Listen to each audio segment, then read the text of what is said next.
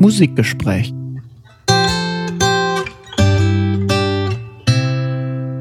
Herzlich willkommen zu einer neuen Musikgespräch-Folge. Hallo. Heute ein Novum.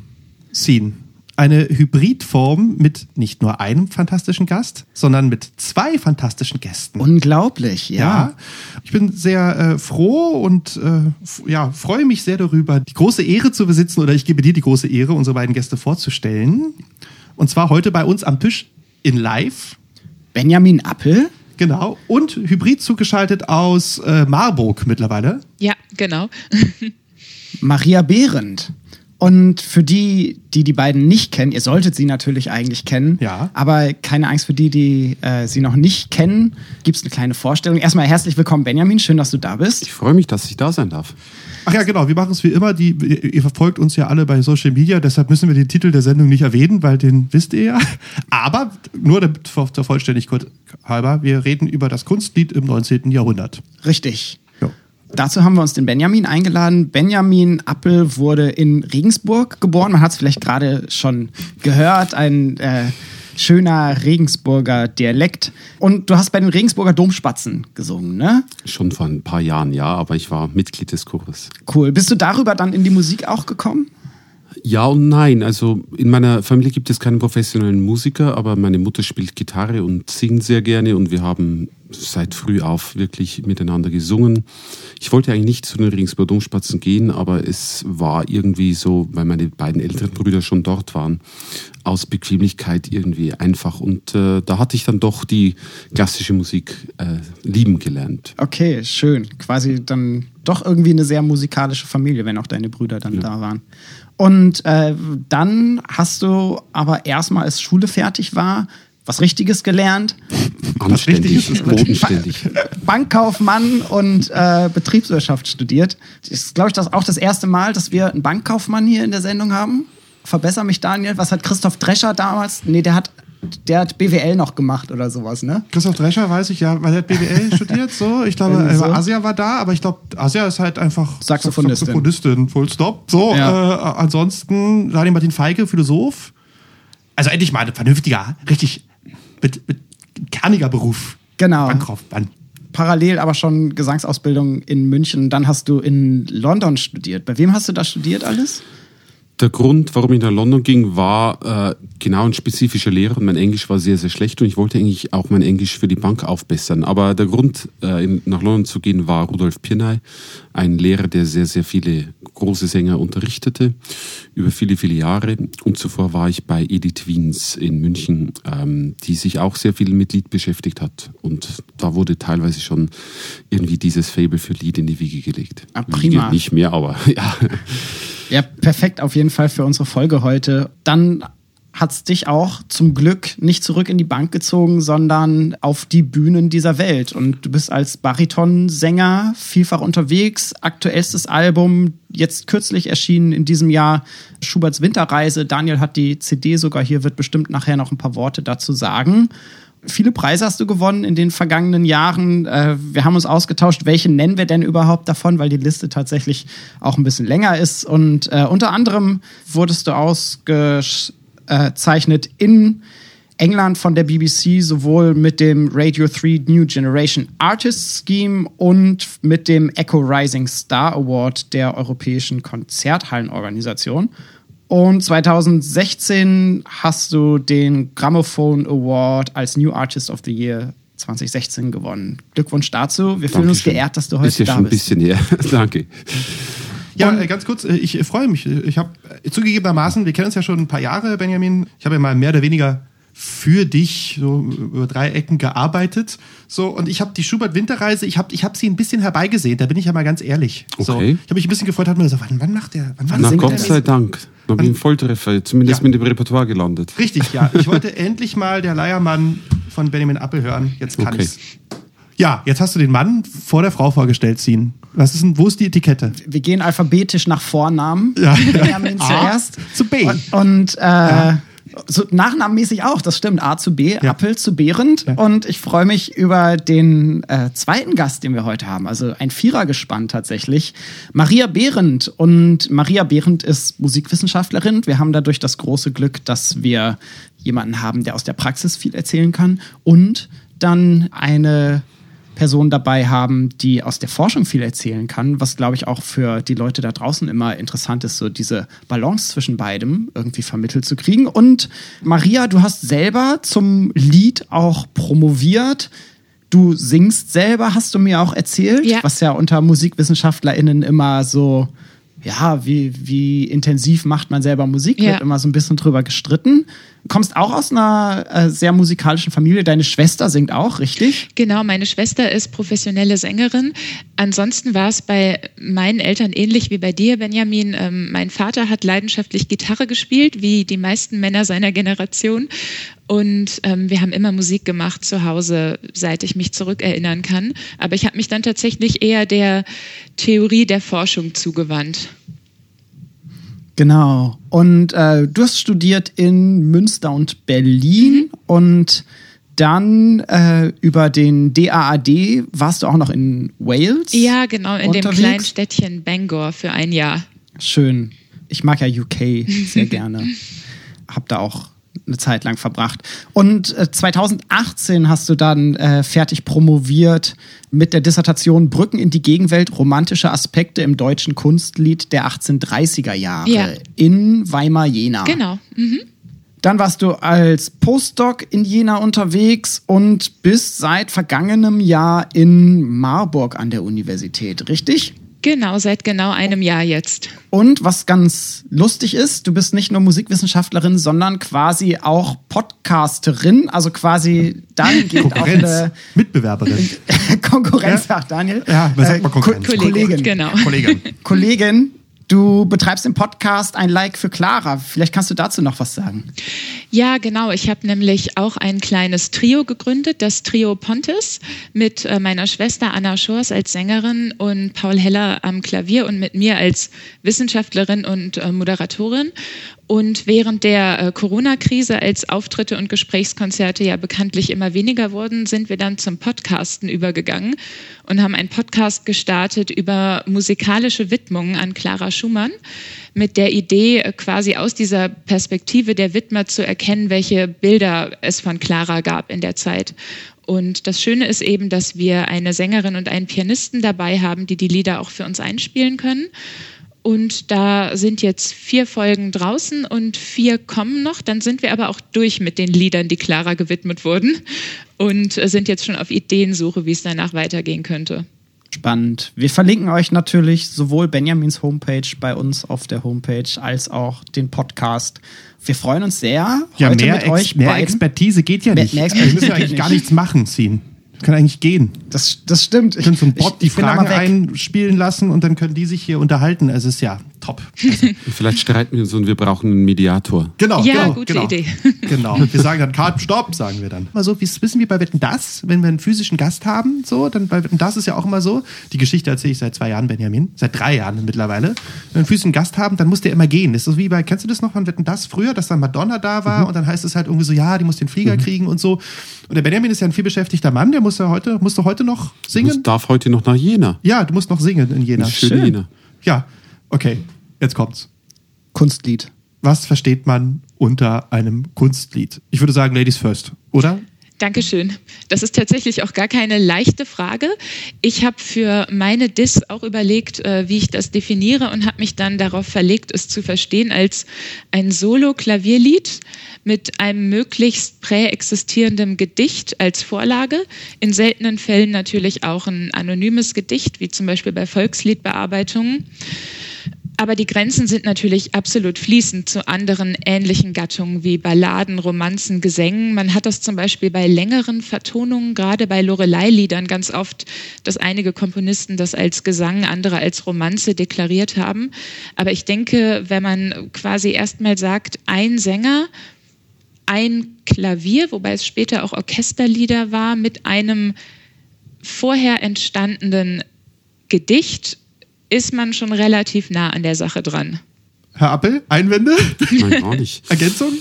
Nein, also ich stimme da total zu. Ähm, die Frage ist da immer ähm, natürlich ab, abzugrenzen, aber vielleicht müssen wir das gar nicht. Und äh, ich glaube auch manche Sachen wie Balladen und so weiter, die du genannt hast, würde ich auch unter Kunstlied letztendlich alles zusammenfassen, unter einem großen Schirm irgendwie. Ähm, ja. Ich weiß nicht, ob du mir da zustimmst, aber ich denke auch, die meist lyrische Texte bilden einfach die Grundlage dafür und äh, die Texte waren meistens wirklich Inspiration für die Komponisten, diese Texte in Musik zu fassen. Was man noch dazu sagen kann, ist, dass der Begriff Kunstlied eigentlich erst auftauchte, nachdem das Kunstlied schon längst existierte. Der wurde nämlich tatsächlich das erste Mal 1841 benutzt in einem Essay von Karl Kosmali in der neuen Zeitschrift für Musik, wo er nämlich zwischen drei Gattungen der Liederkomposition unterscheidet und Beethoven und Schubert dabei den höchsten Rang einräumt. Und er sagt nämlich, Zitat, sie besäßen die Meisterschaft der deutschen Musiker in dem ästhetischen, dem eigentlichen Kunstliede. Und ich glaube, wenn wir uns das vor Augen führen, dann wird wieder klar, dass mit Kunstlied einfach auch eine Abgrenzung zum Volkslied gemeint ist. Ne? Aber wie du sagst, Benjamin, es fließt alles ineinander über und das macht es ja auch so interessant. Habe ich auch gelesen. Steht im MGG äh, übrigens. Ähm, ja, ich habe es nicht selber rausgefunden, das stimmt. Äh, äh, genau. Noten, Benjamin, Maria. Also ich habe auch, also was ich damit sagen will, ist, dass sozusagen das, das Geschriebene, würde man das auch als Definition doch mit einbringen? Wird häufig erwähnt, dass es auch der Unterschied ist zwischen Volkslied, das ja Volkslied ist auch ein Begriff, der sehr, sehr problematisch ist ähm, und, und schwer zu definieren. Aber glaube ich grundsätzlich ja, ähm, wird oft angewandt, dass das Kunstlied äh, verglichen zum Volkslied einfach notiert wurde. Volkslied vielleicht auch noch dazu, dass es auch häufig anonyme Quellen sind, Überlieferungen und dass vielleicht auch die Deklamationen in einem naiveren Stile sind als dann bei der immer weiterentwickelnden Kunstliedform. Vielleicht noch zum Volkslied, äh, ja, zum Volkslied, weil das äh, ja ein wichtiger Begriff ist. Das Kunstlied hat sich natürlich gerade in der frühen Phase ganz stark am Volkslied orientiert und hat auch versucht, tatsächlich diesen Volksliedton aufzunehmen und zu imitieren und sogar im späteren 19. Jahrhundert und weit darüber hinaus, als die Musik, die Lieder immer komplexer wurden, gab es immer Lieder, die ganz ähm, explizit diesen einfachen Ton gesucht haben, von dem du auch gesprochen hast, gerade weil man natürlich diesen anonymen Ursprung, ein Lied, was aus dem Volk entstanden ist, wie so eine Art Naturgewalt natürlich auch romantisiert hat. Und dass das immer etwas war, das Volksliedhafte, was dem Kunstlied irgendwie als Grundidee mit anhaftete. Ja, damit sind wir ja quasi schon über die Definition und die Abgrenzung so ein bisschen auf die Historie von Kunstliedern gestoßen. Wann und wie lässt sich denn so eine Entstehung des Kunstliedes nachvollziehen? Wo, wo fangen wir da an? Wo fangen wir da Bei an? Walker, was, was, was, was, sind die, was sind die Roots? Ja. was sind die Roots? Was würdest du sagen, Maria? Was sind die Roots? Die Roots. Schwierig zu sagen. Natürlich gab es Lieder schon immer und ihr erwähnt Walter von der Vogelweide, die wurden auch irgendwann aufgezeichnet und so weiter. Also auch damals schon ein Unterschied zum Volkslied. Ähm, so wie wir es verstehen heutzutage, das Kunstlied hat sich aber vor allem ab dem späteren 18. Jahrhundert herausgebildet. Und die Idee war, dass man einfach versucht hat, diese Melodien, die man zum Teil auch aus dem Volkslied genommen hat und abgewandelt hat, ganz eng mit dem Klavier zu verzahnen. Dass ähm, es so eine enge Verbindung von Wort und Ton gab, dass das Ganze einheitlich war, so ein geschlossenes Ganzes, eine selbstständige Singstimme, die im Prinzip in der frühen Phase auch ohne Klavier auskommen könnte. Aber das Klavier eben dazugehörte und eben notiert diese festgeschriebene Form, auch ohne große Improvisation, wie man es vielleicht am Volkslied hat, das ist eigentlich die Idee, wie sie auch zur Goethe-Zeit vom Kunstlied geprägt wurde, der Ausgangspunkt. Wenn wir über Lieder reden, geht es natürlich weiter zurück. Wenn man über Kunstlied redet, würde ich das quasi als die Roots der Gattung verstehen. Und ich denke einfach auch, dass sich das wirklich immer weiterentwickelt hat und dementsprechend natürlich eine Definition des Begriffs sehr schwierig ist. Also zum einen, glaube ich, ist es so, dass man vielleicht von mehr oder weniger drei Stufen sprechen kann. Also einfach am Anfang des Kunstliedes der Komponist den lyrischen Text unterlegt einfach mit einer Musik. Dann vielleicht in der nächsten Stufe der Komponist für den Text ein musikalisches Gehäuse schafft, wo er den Text präsentiert und ihn auch irgendwie einkleidet. Also so wie zum Beispiel bei Zelter und was Goethe von Zelter ganz toll fand, verglichen dann mit Schubert, der glaube ich dann eher so in die dritte Phase ging. Wo sich der Komponist einfach anmaßt, den Text zu interpretieren und das vielleicht auch ein ganz neues Selbstverständnis eines Künstlers, eines Komponisten schafft, was glaube ich auch typisch für die Romantik war und ähm, für, das, ja, für die ganze romantische Bewegung. Das würde ich persönlich vielleicht sagen, so als, als verschiedene Stufen des Kunstliedes und dementsprechend Kunstlied zu definieren, müsste man wahrscheinlich auch immer schauen, in, welcher, in welchem Stadium, in welcher Phase man sich befindet. Ich finde die Stufen, die du genannt hast, sehr spannend. Ähm, die Wissenschaft oder überhaupt die Geschichtsschreibung liebt ja immer so diese Idee einer Stunde Null, wo dann etwas Neues entsteht. Und das herrscht ja so ein bisschen der Mythos, dass die Geburtsstunde des Kunstliedes, wie wir es heute verstehen, nämlich eben als vor allem aus dem 19. Jahrhundert gedacht, ähm, auf den 19. Oktober 1814 datiert werden kann. Das war der Tag, an dem Schubert die Reinschrift seines Liedchens Gretchen am Spinnrad niederschrieb. Und äh, du hast es schon genannt mit Schubert, diese höhere Stufe in Anführungszeichen, dass bei ihm eben tatsächlich Klavier und ähm, Gesang, also Musik und Wort, auch eine absolut gleichberechtigte Partnerschaft eingehen. Und das war ja auch zum Teil das, was Goethe an Schuberts Vertonung nicht geschmeckt hat. Ne, dass sie eigentlich dem, dem Wort diese Vorherrschaft streitig machten. Ja, ich finde das Wort da irgendwie Emanzipation des Klaviers immer ganz schön, weil es irgendwie auch so den wiederum irgendwie die Romantik spiegelt und auch, auch das Denken der Emanzipation des Bürgertums und, und auch das Lied als wirklich Musik, das aus dem Bürgertum kommt und nicht von den Höfen. Ich finde das Schöne des deutschen Kunstliedes rund um Schubert, deutschsprachigen Kunstlied muss man sagen, vielleicht besser ausgedrückt, äh, finde ich spannend, dass einfach wirklich so ein Aufbruch war. Musikalisch der sich aber, der aber irgendwie widerspiegelt der ganze Aufbruch dieser Zeit. Und ähm, das finde ich irgendwie spannend, dass das so eine Reflexion ist. Absolut, gerade auch weil du das Bürgertum erwähnst. Das Kunstlied war ja eine Gattung, die ganz stark vom Aufstieg des Bürgertums auch gelebt hat dass das Bürgertum in Abgrenzung zum Adel so eine eigene Kunstgattung suchte, die auch durchaus einen gewissen intellektuellen Anspruch haben sollte. Und gerade dieser Aufstieg des äh, Salons natürlich auch die Lieder die Gattung des Liedes absolut begünstigte. Man sprach auch damals in den 1830er Jahren von einer Liederflut und das kann ich aus der eigenen Forschungsperspektive bestätigen, dass da einfach unglaublich viel entstand. Ja, ich würde sagen, wir haben jetzt 15 Minuten Sendezeit. Alles gesagt. Meine Liste ist abgehackt. Nein. Äh, ja, super, spannend. Wir brauchen eigentlich gar nicht sagen, Scene, oder? Das ist perfekt. Lass, lass es einfach laufen. Das ist perfekt. Oder vielleicht drehen wir es dann um und sagen, nennen die Sendung irgendwie Podcast von äh, Appel Behrendt, äh, irgendwie präsentiert von Musikgespräch oder so. Also, um mal ein bisschen die Seriosität zu brechen, mir ist eingefallen, dass ich während meiner Abi-Prüfung ja. war Thema äh, Kunstlied Schubert also man hat immer zwei Themen, ne? Mhm. Ich weiß ja schon jetzt irgendwie 20 Jahre, 21 Jahre her, genau. Musikleistungskurs. Musikleistungskurs äh, war Abi, äh, schriftliche Abi-Arbeit Schubert Kunstlied oder Tosca Leitmotivik. Mhm. Und? Ich habe Tosca genommen. Oh. Warum das? Oh. Ja, es tut mir leid. So, ich möchte, äh, ich gehe. Würdest du heute nicht mehr machen? Ja, weiß ich nicht. Pfingsten bin ich, habe ich mir gerade erst wieder äh, mal wieder Tosca-Karten gekauft. Äh, also insofern ist es hängen geblieben ein bisschen.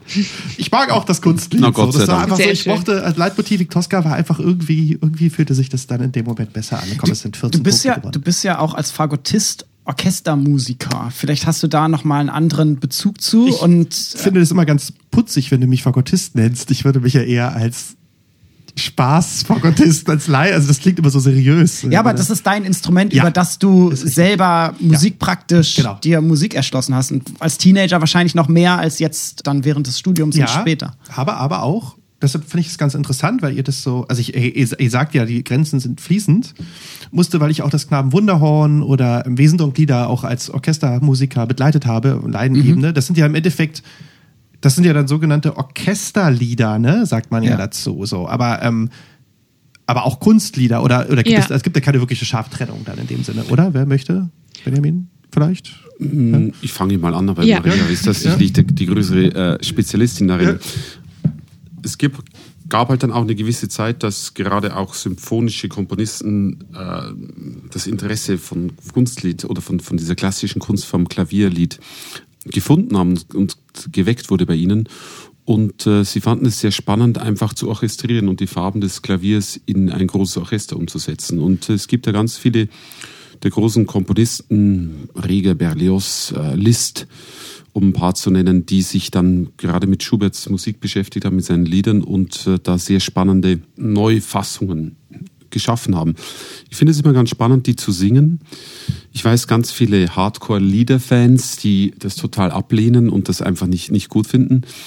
Ich finde, man sollte es nicht vergleichen. Okay. Also, das sind jetzt zwei, zweierlei, das ist die ein, das eine Orchesterlied. Ähm, ich finde es immer, immer ganz spannend, das zu singen. Zum einen bekommt man ein anderes Publikum, kann dieses deutsche Klavierlied weitergeben ähm, oder andere Menschen einführen, dafür begeistern. Und dann gibt es natürlich auch andere Komponisten wie Gustav Mahler und so weiter, die oft im Kopf hatten, in der Vorstellung hatten ein Orchesterlied, aber häufig zuerst es in einer Klavierfassung schrieben, niederschrieben und dann die Orchestrierung hatten. Aber ich glaube, von vornherein hatten die oft einfach wirklich das Ziel eines, eines Orchesterliedes. Andere gab es, die sofort Orchesterlieder schrieben, nicht mit der ersten Stufe des Klavierlieds. Aber ich denke, es ist eine Ausweitung, eine Aufweitung, eine Erweiterung ähm, des klassischen Klavierkunstliedes. Ja, da würde ich absolut mitgehen, dass wir natürlich nochmal unterscheiden müssen, wenn man jetzt ganz streng ist, so wie ich es ja als Wissenschaftlerin gerne bin, ähm, dann muss man natürlich unterscheiden zwischen Kunstlied und der ähm, engeren Ausprägung des Klavierliedes.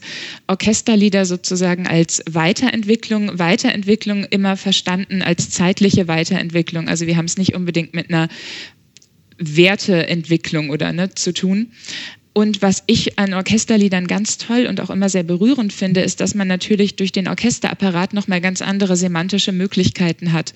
Mahler arbeitet ja zum Beispiel auch mit ähm, Glocken und ich erinnere mich bei Strauß vier letzte Lieder beim Schlafengehen gibt es irgendwann so ein wunderschönes Violinensolo, was so richtig die Seele ausdeutet, die sich auf den Weg in den Himmel macht. Und das ist schon, äh, da kriege ich schon Gänsehaut, wenn ich nur darüber spreche. Also Orchesterlieder auf jeden Fall fällt für mich unter Kunstlieder und eine ganz spannende Gattung. Kurzer Hint, wir haben uns auf unsere Gustav Mahler Folge, da ja. haben wir ja über das Knabenwunderhorn gesprochen. Richtig, ja, aber nur, nur, kurz angerissen. Ja, ich erinnere mich, weil ich eine kurze Liedinterpretation über das äh, äh, Lied Rewelge gemacht ja. habe in der Folge. Das ist auch schon wieder jetzt zwei Jahre her oder drei Jahre her. So lange machen wir das schon. ja. Ja, gehen wir mal ein bisschen weiter. Also wann und wie entstand das Kunstlied, haben wir jetzt ja äh, mehr oder weniger ähm, gesagt. Äh, ich habe mir noch so ein paar, so ein, paar, ein bisschen so ein paar Name-Dropping. Äh, Christian Gottfried Krause von der musikalischen Poesie gab es mal irgendwie 1752. Sagt euch, sagt, sagt jemand das was? Ja. Maria? Mhm. Ja, bitte? äh, sowas hängt damit zusammen, dass der Begriff Lied natürlich auch immer aus einer poetischen, germanistischen äh, Richtung verstanden wurde, dass man auch oft über Lieder spricht und damit eigentlich Gedichte meint, wo die Melodie vielleicht mitgedacht ist, aber gar nicht auskomponiert. Und das war auch das, was in dieser frühen Phase des Kunstliedes so wichtig war, dass man eigentlich gesagt hat, ein richtig gutes Lied in Anführungszeichen braucht gar keine Begleitung, weil der Text und die Melodie, die darin mitgedacht ist, schon so für sich sprechen. Das ist auch ein bisschen das, was in diesen frühen Schriften so hm, ja, propagiert klingt zu hart, aber was quasi diesen frühen Schriften auch zugrunde liegt. Ja, finden wir häufiger, ne? Also auch Ballade gibt es als Gedichtform, erzählende ja. Gedichtform, Strophen, genau. Gedichtform, mhm. Unabhängig von irgendeinem musikalischen Kontext. Und natürlich kennen wir auch die Musikballade. Also da scheint es äh, große Parallelen zu geben und beide Bereiche, Lyrik und Musik, haben sich da wahrscheinlich auch gegenseitig beeinflusst. Werden wir nachher bei der Literatur auch noch mal kurz drauf zu sprechen kommen. Genau, dann, um das nochmal was euch in den Kopf zu werfen, äh, entstand ja dann auch Ende des 18. Jahrhunderts entstehen dann Liederschulen. Ne? So, also ich habe mhm. mir hier zum Beispiel ja. die Berliner Liederschule, so, CPE Bach war da am Start, soweit ich mich erinnere.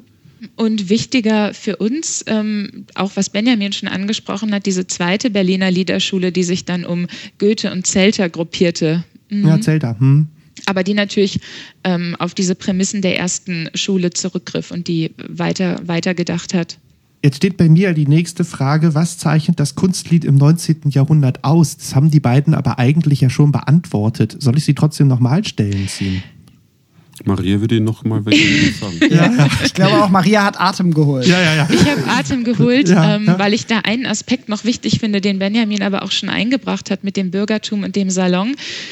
Was auch wichtig ist für das Kunstlied im 19. Jahrhundert, ist, dass es eben auch eine Gattung wurde, die so wichtig war, dass sich bestimmte Komponisten fast ausschließlich über diese Gattung oder primär über diese Gattung definiert haben. Dazu gehören natürlich ähm, Schubert und Schumann.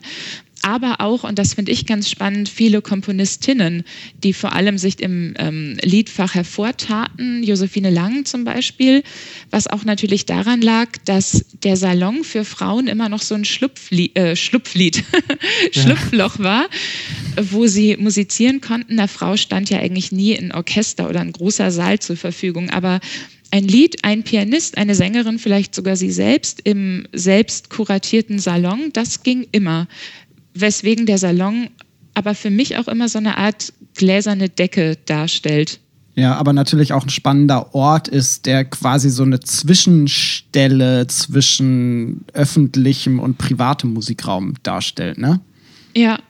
Und auch wie sich natürlich über Zeit dann das Kunstlied so entwickelt hat, dass es aus diesen Wohnzimmern, aus diesen Salonen dann wirklich mehr und mehr kam zu, zu reinen Liederabenden. Ist ja auch eine Sache, dass Lieder oft die, die Art und Weise, wie man Lieder aufführt, wie man programmiert, hat sich natürlich auch sehr, sehr verändert über die Jahrhunderte. Also häufig auch zu Schuberts Zeiten, dass einzelne Lieder aufgeführt worden sind, dann auch von äh, Clara Schumann mit ihren Veranstaltungen, wo wir Programme ganz klar haben, wo Klaviersolostück kam, dann vielleicht ein, zwei Lieder, dann Instrumentalstück und so weiter. Also wo Lieder Teile eines, eines Ganzen waren mit verschiedenen anderen Instrumentalisten und äh, wo sich immer mehr dann auch hinentwickelt hat, Anfang 20. Jahrhundert auch, wenn wir Aufnahmen hören, wenn wir Konzertprogramme lesen von den großen Sängern, die Opernarien mischen mit Lieder und dann gerade dann am Zweiten Weltkrieg äh, die Generation von Fischer, Dieskau, Schwarzkopf und so weiter, die den Liederabend bereinigt haben, ist ein furchtbares Wort, aber ähm, einfach dann wirklich ganze Schubert-Abende, ganze äh, Wolf-Abende, Schumann-Abende und so weiter. Also das finde ich auch eine spannende Sache von, von einer Art und Weise, von einer kleinen Form mit einzelnen Liedern im kleinen Raum dann auf das Konzertpodium und wie sich auch, wie gesagt, die Art und Weise der Programmzusammenstellung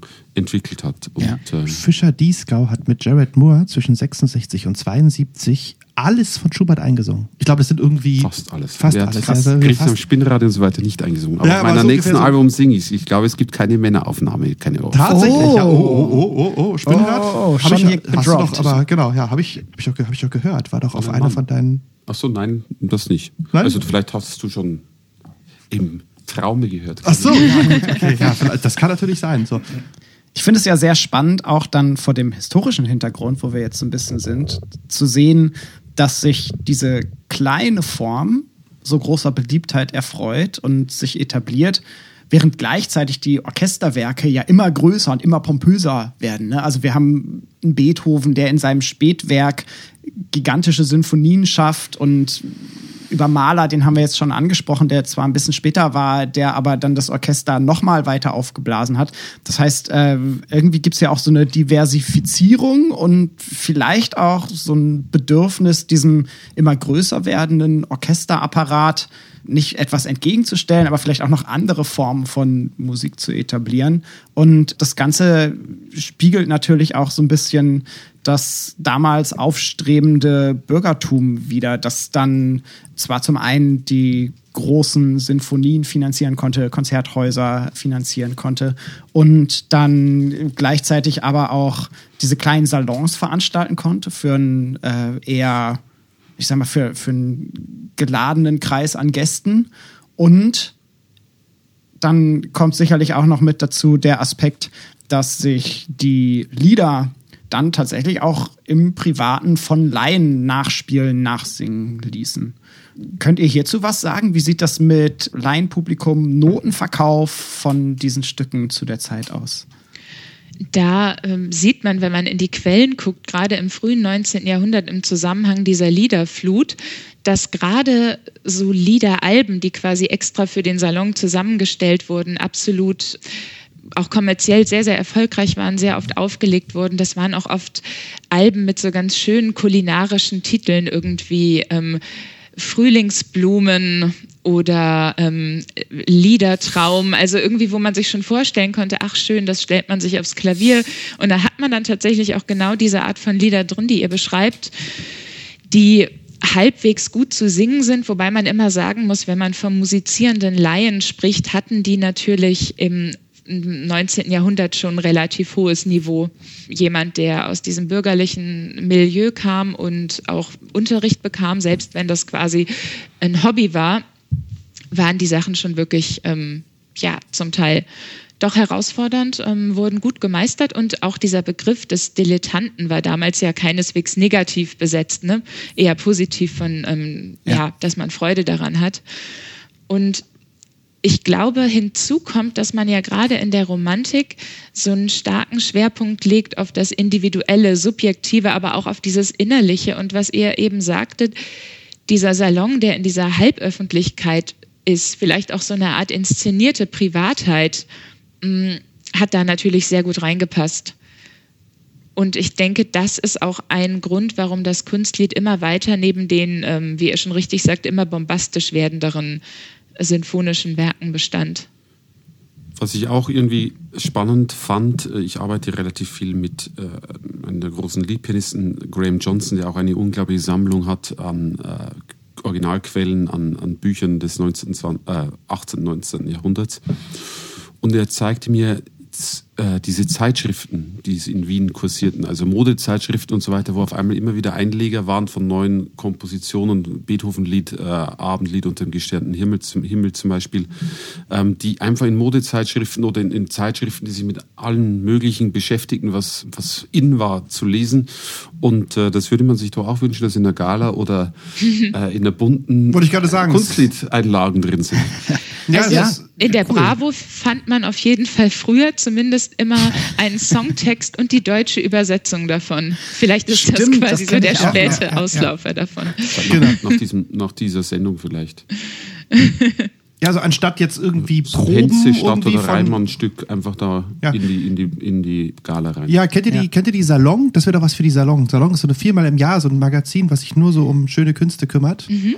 Aber die haben das auch noch nicht. Also da sind dann halt entsprechend irgendwelche Foundations liegen dann da drin, aber so mal so ein Kunstlied reinlegen wäre natürlich irgendwie, das wäre schon fancy. Ja. Das wäre das wär eigentlich schön, ja, als so Bonusbeilage. Ja, Bonusbeilage, so wie die Rolling Stone mit seiner Vinylplatte. Genau. Ja. Vielleicht, ähm, das ist jetzt wirklich Nischenwissen, aber die Labzeit, die sich ja an Live-Rollenspiele richtet, die hat oft auf der letzten Seite ein Lied, was sich eben für diesen äh, Kontext cool. eignet. Allerdings meistens cool. ohne Klavierbegleitung, aber vielleicht könnte, ließe sich das ausbauen. ich wollte nochmal auf diese Deutschsprachigkeit äh, und Kunstlied zu sprechen kommen. Ihr Lieben. Also ich habe bei mir, um mal was zu droppen, äh, aufkommendes deutsches Bürgertum, habt ihr schon genannt. Und es gibt wohl da, also wie gesagt, ihr seid die Experten und ihr könnt mich dann verbessern, eine Verbindung zwischen dem aufkommenden deutschen Bürgertum und der Tatsache, dass ein Kunstlied deutschsprachig ist? Jetzt habe ich mal eine etwas zugespitzte Frage gestellt. Mal gucken, was jetzt kommt. Also Verbindung aufkommendes Bürgertum in Deutschland und Deutschsprachigkeit des Kunstlieds. Und Österreich müssen wir immer mitdenken noch, ne? Ja. Hm, der deutschsprachige Raum. Also was ich sagen kann, ist, dass natürlich es auch in anderen Ländern ähm, weltweit Lieder gibt, die quasi, wenn man so will, künstlich komponiert wurden, also keine Volkslieder sind, die man sicher als Kunstlied bezeichnen kann. Was aber interessant ist, ist, dass der Begriff Lied als Fachbegriff in andere Sprachen gewandert ist. Man schreibt den dann auch immer so schön, wenn man englische Beiträge übers Kunstlied schreibt, Lieder in Kursiv und klein und so. Also das ist tatsächlich ein ähm, weltweit klarer Begriff, der sich natürlich auf diese deutsche, deutschsprachige Tradition bezieht. Und natürlich sind auch hier die Grenzen zu anderen Gattungen die in der Zeit in anderen Ländern entstanden, ähm, Songs oder vielleicht auch in Frankreich diese Melodie, die man bei Fauré hat, sind fließend. Ich glaube, dass natürlich schon durch dieses auch erwachende, erstärkende Nationalbewusstsein ähm, im 19. Jahrhundert einfach vielleicht noch nicht mal unbedingt nur die deutsche Sprache, sondern auch deutsche Stoffe im Sinne von ähm, deutscher Sagenschatz und so wichtig wurden. Ihr habt ja auch schon erwähnt, das Knabenwunderhorn, ich sprach schon über die Lorelei, das sind alles diese Mythen, Volkslieder, die man auch bemüht hat, um diese nationale Identität zu kreieren. Das ist sicher auch mit ein Grund, wobei man natürlich ähnliche Beobachtungen in der Zeit in anderen Ländern hat, ne, die sich auch auf ihre kulturellen Wurzeln sehr stark besonnen haben ich denke auch, dass diese großen Peaks, also die Höhen von französischer Melodie, russischem Lied, äh, englischem äh, Kunstlied, äh, English Song, American Song natürlich auch, aber auch nordische Länder, dass die alle später stattfanden als wirklich äh, Schuberts Blütezeit, mhm. etwas, etwas verzögerter. Und ganz viele natürlich da auf Schubert geschaut haben. Auch zum Beispiel die Ausbildung in Leipzig, ähm, wo ganz viele Komponisten, gerade auch aus Schweden, Dänemark und so weiter kamen um dort zu studieren, kamen dann auch zurück und haben ganz viel in Deutsch komponiert. Äh, ich hatte mich mal ein halbes Jahr beschäftigt mit schwedischen, äh, nordischen Komponisten ähm, und was sie komponiert haben, gerade auch solche Sachen wie Heine oder auf Heine-Texte geschrieben haben. Das war ein, ein totales Phänomen, das da wirklich in ganz Europa ging. Und ich glaube, da auch teilweise Samen gesetzt haben, Inspirationen, Inspirationsquellen waren für, für Komponisten in den Ländern, die dann auch natürlich, wenn sie zurückkamen in die Länder, nicht nur Deutsch geschrieben haben, sondern auch in ihrer eigenen Nationalsprache. Aber auch Deutsch, ne? Ich glaube, ich habe von dir gesungen, gehört, Grieg in Deutsch oder? Grieg hat sechs deutsche Lieder zum Beispiel geschrieben ja. auf sechs äh, verschiedene Kommunisten. Aber Grieg hat ja auch in, in Leipzig studiert, wie, ja. wie viele seiner Kollegen. Und dort war einfach wirklich eine ganz große Schule mit den ganz großen deutschen Komponisten, Mendelssohn und so weiter und so fort. Und das hat natürlich beeinflusst, denke ich. Mhm. Äh, und war wirklich eine Schule, wo alle aus Europa hinkamen und äh, zurückkamen. Wie gesagt, es gibt auch Inspirationen. Tchaikovsky hat auf Goethe-Texte geschrieben. Metna, ein anderer russischer Komponist, ganz viele ähm, oder mehr oder weniger Goethe-Texte. Es gab wirklich so die Inspiration, auch Ives, Meyerbeer natürlich, Britain hat Hölderlin äh, komponiert. Also ganz viele andere Komponisten aus anderen Ländern haben das deutsche Lied als, als Vorbild gesehen und, und wurde dadurch natürlich auch beeinflusst. Wenn wir über das Kunstlied im 19. Jahrhundert sprechen, würdet ihr sagen, dass Deutschsprachigkeit ein Kriterium ist, um es mal auf einen Nenner zu bringen? Hm, Glaube ich nicht, dass es, also ein Kriterium, ist, Kriterium, es ist nicht ein ausschließlich. Okay. Ähm, das würde ich nicht sagen. Ich glaube, es ist, wie gesagt, Inspirationsquelle, oft Vorreiterrolle, aber es ist nicht, nicht ausschließlich deutsch. Also es gibt, ja, okay. Mhm. Deutschsprachig, genau. Kunst, wenn wir von Kunstlied ja. sprechen, oder Kunst, ja. Lied. Interessant in dem Zusammenhang sind ja auch Komponisten, die in mehreren Kulturkreisen irgendwie beheimatet und tätig waren, wie zum Beispiel Jacques Offenbach, der tatsächlich auch eine ganze Reihe von deutschen Liedern komponiert hat, die alle ähm, zu einer ähnlichen Zeit ähm, entstanden und sehr politisch und sogar fast ein bisschen deutschtümelnd geprägt sind. Dann aber wiederum ganz viele französische Melodie komponiert hat, die eben viel, viel stärker in dieser romantischen Tradition stehen. Mm, und das ist natürlich interessant, wie der diese Gattung aus zwei verschiedenen Perspektiven verstanden und komponiert hat.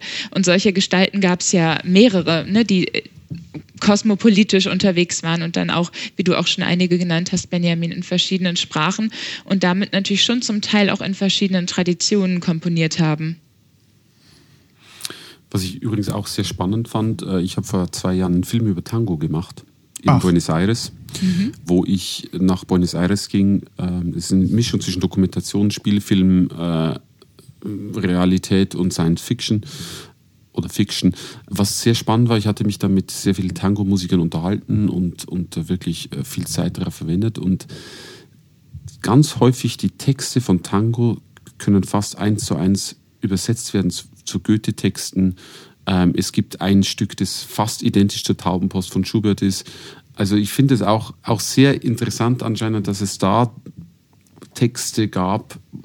Klar, Tango hat europäische Wurzeln oder, oder viele Europäer gingen ja nach Südamerika, um, um dort weiter zu leben.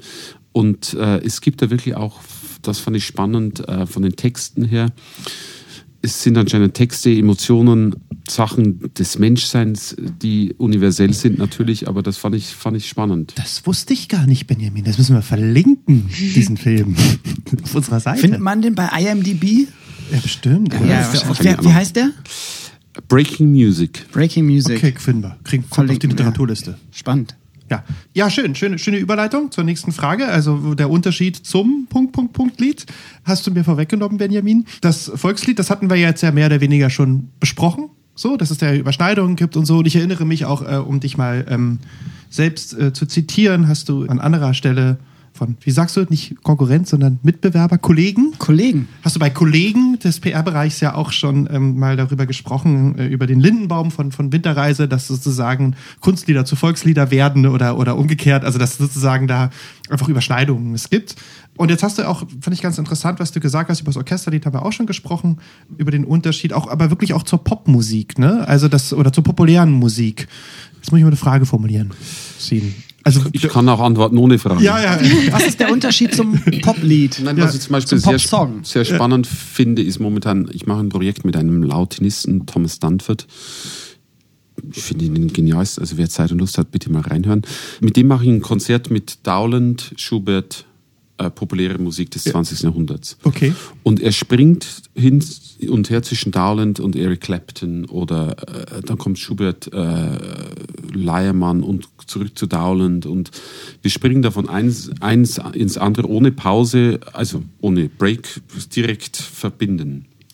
Und das finde ich unglaublich spannend. Und es zeigt dass da nicht, nicht viel Unterschied ist. Also gerade Dowland und Pop-Songs unserer Zeit oder, oder Songmakers, hm. finde ich eine sehr interessante Mischung. Also ich denke schon, dass, dass das populäre Lied, also Popular Song, Songmakers, äh, Liedermacher, doch auch eine Weiterentwicklung sind des Liedes und dass wir uns da näher stehen, auch wenn vielleicht manches Publikum oder manche Musikwissenschaftler das vielleicht gar nicht so gerne hören. Aber ich als, als Praktiker denke ich, wir stehen uns da näher, als wir oft denken. Das denke ich auch. Ähm, zumal ich finde das sehr interessant, was du erzählt hast, Benjamin, weil wir selber mit unserem Trio gerade ein bisschen in eine ähnliche Richtung denken, dass wir quasi die Liedkomponistinnen des 19. Jahrhunderts ein bisschen in Bezug setzen zu den Songwriterinnen von ähm, 20. und 21. Jahrhundert. Was für mich immer noch ein sehr großer Unterschied ist, ist, dass wir bei Kunstliedern fast immer Texte haben, die vorher entstanden sind, unabhängig von der Komposition. Es gab dann natürlich später auch ähm, Fälle, wo man sich zusammengetan hat, die gibt es auch schon im ganz frühen 19. Jahrhundert. Es gibt von Karl Bank, so einem ähm, einer meiner liebsten Helden der zweiten Reihe, der einen Liederzyklus geschrieben hat, Lieder aus Italien und alle seine Lieder wurden vertont oder er hat sie vertont. Die Texte zu allen seinen Liedern stammen von seinem Freund Karl Alexander. Der hat auch sonst äh, nichts veröffentlicht, so dass ich da wirklich davon ausgehe, dass die zusammengearbeitet haben.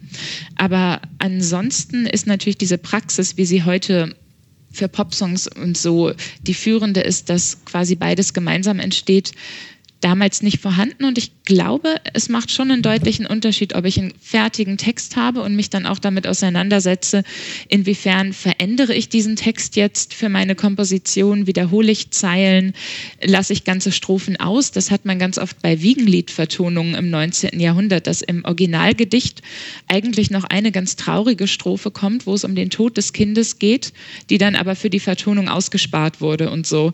Einfach nochmal eine andere ästhetische Ebene, auf der der Komponist quasi verhandeln muss. Also ein bisschen wie das Lulu-Album von Metallica und, na, wer hat's gemacht? Lou Reed hat's gemacht.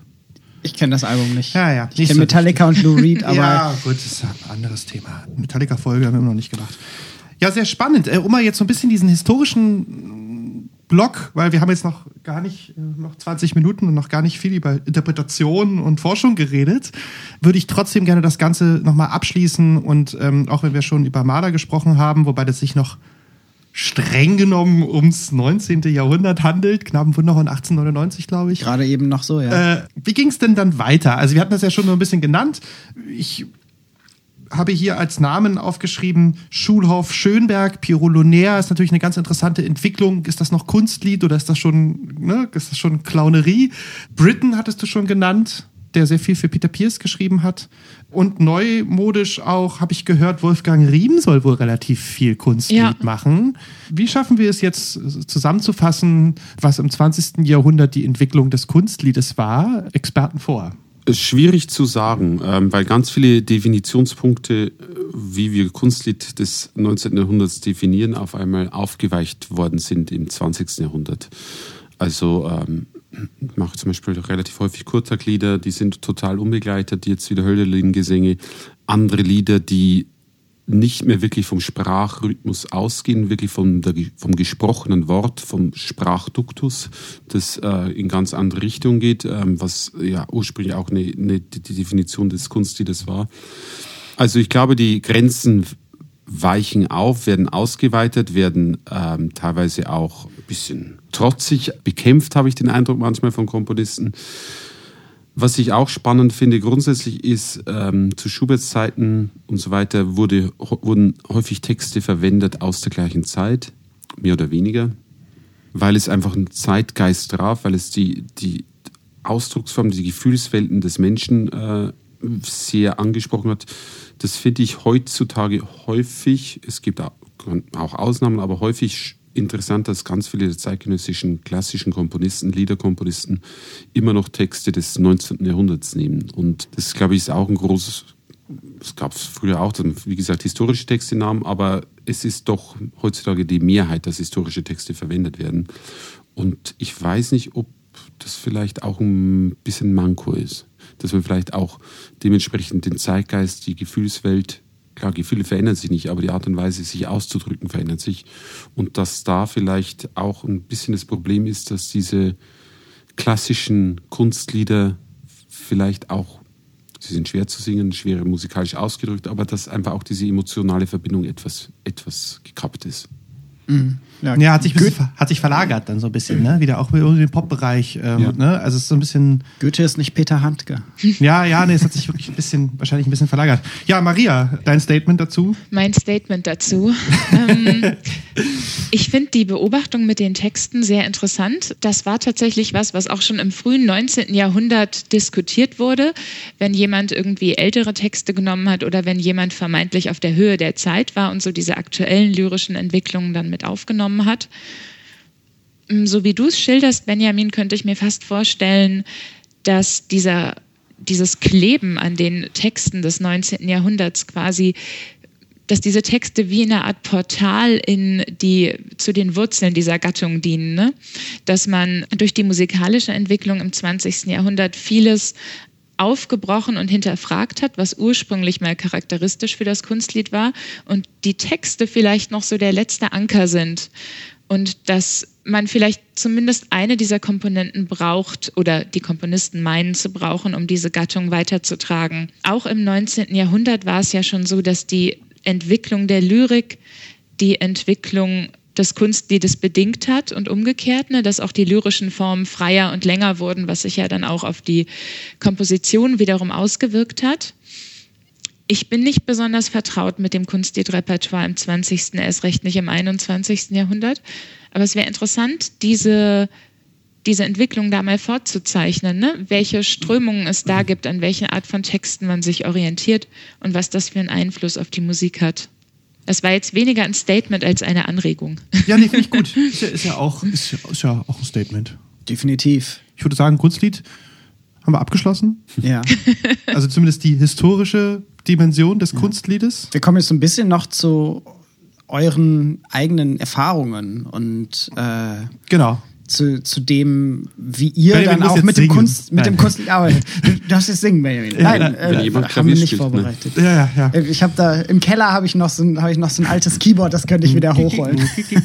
mein genau. Klavier habe ich verkauft vor ein paar Jahren leider wir möchten noch ein bisschen über Interpretation sprechen und gerade jetzt in Bezug auf das Kunstlied und für dich als Sänger, Benjamin, wie viel Spielraum hast du äh, bei der Interpretation von Kunstliedern? Wie erarbeitest du dir auch diese Kunstlieder? weil zum Beispiel die Schubert-Reise, äh, die Schubert-Reise, genau, die Winterreise von Schubert, jetzt das ganz, äh, ganz, ganz, äh, aktuelle äh, Album, habe ich hier. Ich würde gerne das so zeigen wie Harald Schmidt immer, aber wir haben keine Kamera beim Podcast. Wir machen ein Foto für Instagram noch, dann kann man es bei Instagram sehen. Müssen wir sowieso machen, dürfen wir nicht vergessen. Ich sag mal jetzt ganz laienmäßig, das klingt ja schon bei dir ein bisschen anders, die Winterreise. Wie viel Spielraum hast du da sozusagen, innerhalb auch des Genres zu bleiben oder wie, wie drückt sich das aus? Mit dem Alter wird man mehr, äh, wie soll ich sagen, man denkt, man hat mehr Freiheiten. Okay. Kommt aber wahrscheinlich auch darauf an, durch welche Schulen man geht. Ja. Warum ich das Lied als Sänger so spannend empfinde, ist genau das. Also wir haben die Dimension des Textdichtes, die Interpretation eines, die Darlegung eines Textes, einer Gefühlswelt. die ein Komponist aufgreift, davon inspiriert ist und seine eigene Sichtweise darauf gibt. Häufig, man spricht ja zum Beispiel von Heine und Schumann von einer wunderbaren Ehe äh, für das Kunstlied, eine wunderbare äh, Komposition. Jetzt ist es so, dass Heine, wir wissen, dass er häufig die, seine Gedichte anders sah als Schumann. Und äh, das ist das Spannende als Sänger dann oder als Musiker. Dann kommt meine eigene Interpretation dazu. Und manchmal empfinde ich als Interpretierender, dass beide Komponist und Musiker auf einer Linie sind und manchmal ist es ganz anders und es zerreißt einen fast. Und man kann dann oft wählen, gehe ich den musikalischen Weg, gehe ich den textlichen Weg oder lege ich eine dritte Ebene drüber. Und das ist eine Frage, die man sich jedes Mal stellt und jedes Mal bei jedem Konzert kann es auch in eine total andere Richtung gehen.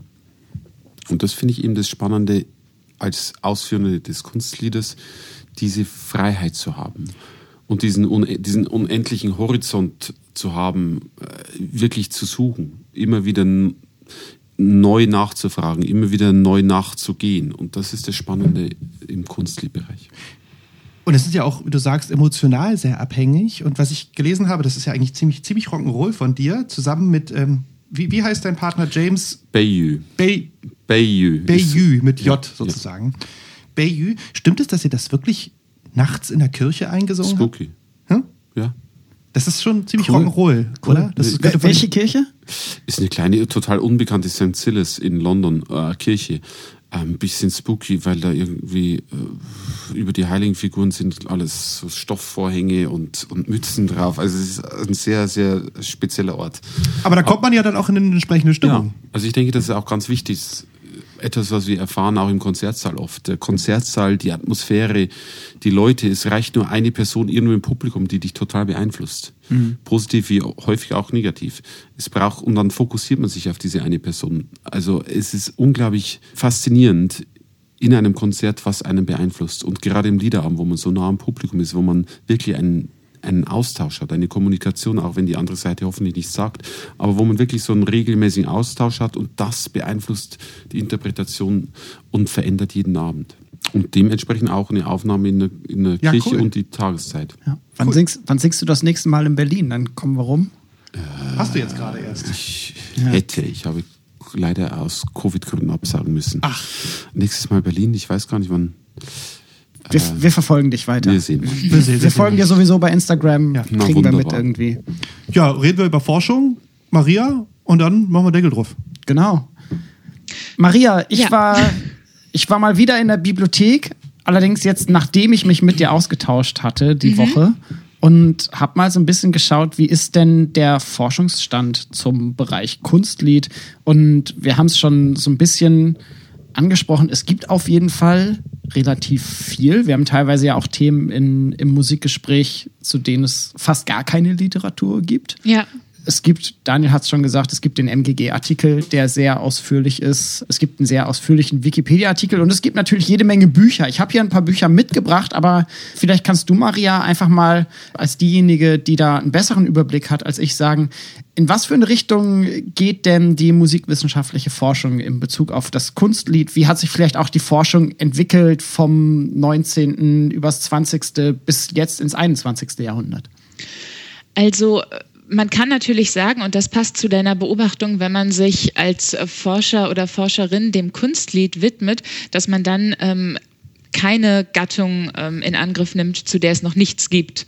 Es gab schon im 19. Jahrhundert in den Musikzeitschriften viele, viele Abhandlungen, wo Liedtheorie, Liedästhetik diskutiert wurde, zum Teil auch sehr, sehr heftig und sehr polemisch.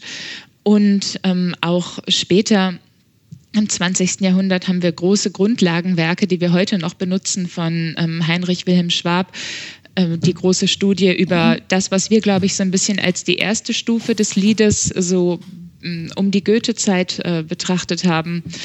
Dann wird vor allem im englischsprachigen Bereich sehr, sehr viel dazu geforscht. Susan Hunes ist da eine Vorreiterin. Mhm. Ich habe mhm. beide hier. Den Schwab habe ich hier als Buch. Immer ja. für, für die Leute da draußen so, so klingt ein Buch. Gehört? Ich habe hier von ihm, ich glaube von 65, Sangbarkeit, Popularität und Kunstlied. Studien zu Lied und Liedästhetik der mittleren Goethezeit 1770 bis 1814. Mhm. Genau, diese erste Stufe. Und Susan Yunes, äh, da wirst du mir wahrscheinlich zustimmen, Benjamin ist auch diejenige, die in ganz, ganz vielen äh, CD-Booklets von namhaften Einspielungen die, äh, die Texte geschrieben hat, auch zu ähm, Graham Johnson und so, da ist sie auch immer mit dabei. Ja. Es werden zusehends auch Komponistinnen entdeckt, was eine sehr spannende Entwicklung ist. Ähm, meine Kollegin Anja Bunzel hat zum Beispiel eine Monographie über Johanna Kinkel geschrieben es gibt zwei Forscher, Sharon und Harold Krebs, die sehr viel zu Josephine Lang forschen und da auch an Ausgaben arbeiten. An und für sich ist es aber tatsächlich so in dieser Flut von Kunstliedliteratur, äh, dass wir ganz viele Fallstudien haben, wo es eigentlich auch immer wieder um die gleichen Komponisten geht. Ganz viel Schubert, ne? Ich habe also Schubert und Lied gibt es hunderte Bücher? Absolut. Man betrachtet, wie ich ja auch gerade gesagt habe, Schubert als den, der das deutsche Kunstlied in der Form quasi erfunden hat dann sagt man, dann kommt Schumann und dann kommt eigentlich schon Brahms und so und dann sind wir ja schon fast im späten 19. Jahrhundert. Und das Problem ist natürlich, dass zwischen Schuberts Tod 1828 und Schumanns ersten Liedkompositionen 1840 über zehn Jahre liegen, die immer ganz oft einfach übersprungen werden als so Zeit der Kleinmeister oder in manchen Büchern heißt es auch das zweitrangige Zwischenspiel und so. Ganz furchtbar. Cool. Und ähm, wir haben ja gerade auch alle darüber gesprochen, dass gerade dieses frühe 19. Jahrhundert mit dem Bürgertum so eine entscheidende Zeit für das Kunstlied ist. Und das war tatsächlich der Grund, warum ich mir in meiner Doktorarbeit diese zehn Jahre mal vorgenommen habe, um zu schauen, was waren es denn überhaupt für Lieder, die en vogue waren, als Schumann dann angefangen hat zu schreiben. Denn was man nicht vergessen darf, ist, dass Schubert nach seinem Tod als Liedkomponist eigentlich gar nicht so sehr im Gespräch war.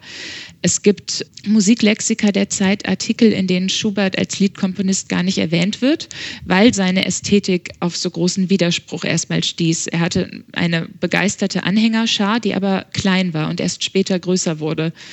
Daher finde ich es immer total interessant, auch in diese zweite Reihe quasi zu schauen, weil einfach durch diese starke Kanonbildung, Schubert, Schumann, Brahms und dann sind wir auch schon fast wieder durch mit dem 19. Jahrhundert, ganz, ganz viele ganz viel Repertoire einfach verloren geht und das sind wundervolle, spannende Stücke und es gibt zum Beispiel von Karl Bank, meinem Lieblingskleinmeister, sogar eine Komposition, die heißt das Leiermanns Liederbuch, wo er auch den Leiermann aus der Winterreise vertont. Da haben wir auch mit ah. dem Trio ein Programm zugemacht. Er hat auch eine Art Alternativhandlung zur schönen Müllerin äh, vertont. Das heißt, das sind alles, äh, da haben wir auch Einspielungen von gemacht. Ähm, mit dem Trio können wir ja vielleicht auch verlinken. Dinge, wo es noch unglaublich viel zu heben gibt. Und da würde ich immer für plädieren, dass man einfach mal ein bisschen zwischen diese großen Figuren guckt, wer sich da noch rumgetrieben hat. Also ich würde sagen, Maria und Benjamin, ihr seid jetzt ein Match, so, sie bietet ich dir schreib Schon immer, ich schreibe ja, ja. schon immer alles mit. Ja, ja, ja, Ihr beide vernetzt euch dann. Karl Bank, ich werde jetzt gleich nachschauen im Zug. Genau. viele, viele Sachen noch zu singen. Benjamin, für dich. Auf alle ja, Fälle. Es gibt Repertoire spannend. über Repertoire. Man wird es ein Leben lang nicht schaffen, leider. Wahnsinn, ne? Wir werden euch so ein bisschen Literatur verlinken auf unserer Homepage, so wie ihr das auch immer kennt.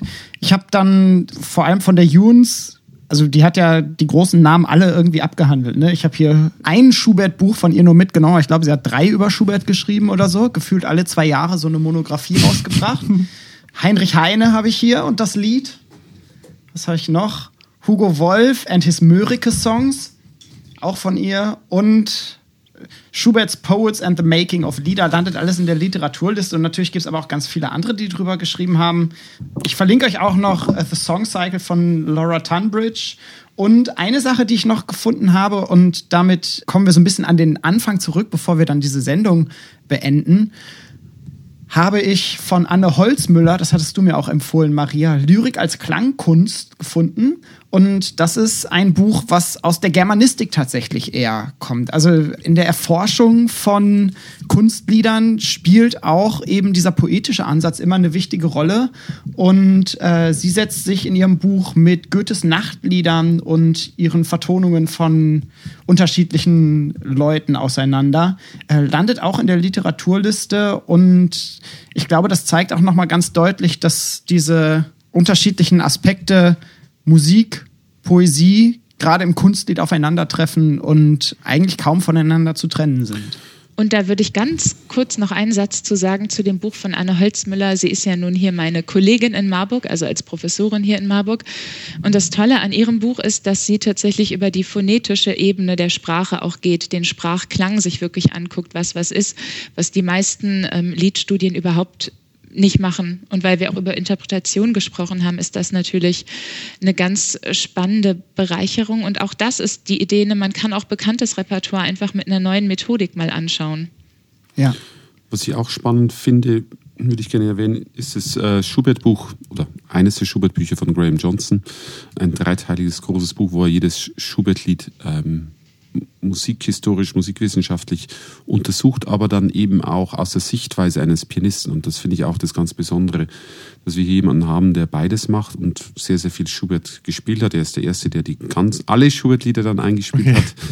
Und äh, das ist einfach eine Erfahrung von jemandem, der 30, 40 Jahre lang Schubert gespielt hat und ein unglaubliches Fachwissen hat. Und äh, dementsprechend, das ist etwas für mich Besonderes, dass man jemanden findet, der beides gleichwertig, gleichermaßen macht. Das ist toll, das landet auch auf unserer Literaturliste. Absolut. Und über Klavier und Klavierbegleitung haben wir jetzt gar nicht so viel gesprochen. Das wäre nochmal eine neue Folge. Vielleicht können wir. Wir laden Benjamin einfach nochmal noch an.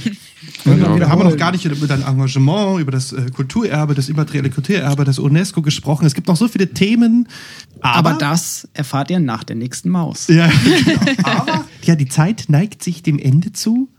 Ja, ich muss sagen, war eine richtig runde Sache. Also ja. vielen Dank, Benjamin, für dein äh, spontanes Vorbeischauen oder dein, ja. Äh, ich habe einen Kopf in Berlin. Genau, ja, ja. ja ich, äh, zwischen einem Gig und dem anderen Gig, äh, vielen Dank. Große Ehre. Vielen, vielen lieben Dank, ja. Und äh, Maria aus Marburg. Marburg.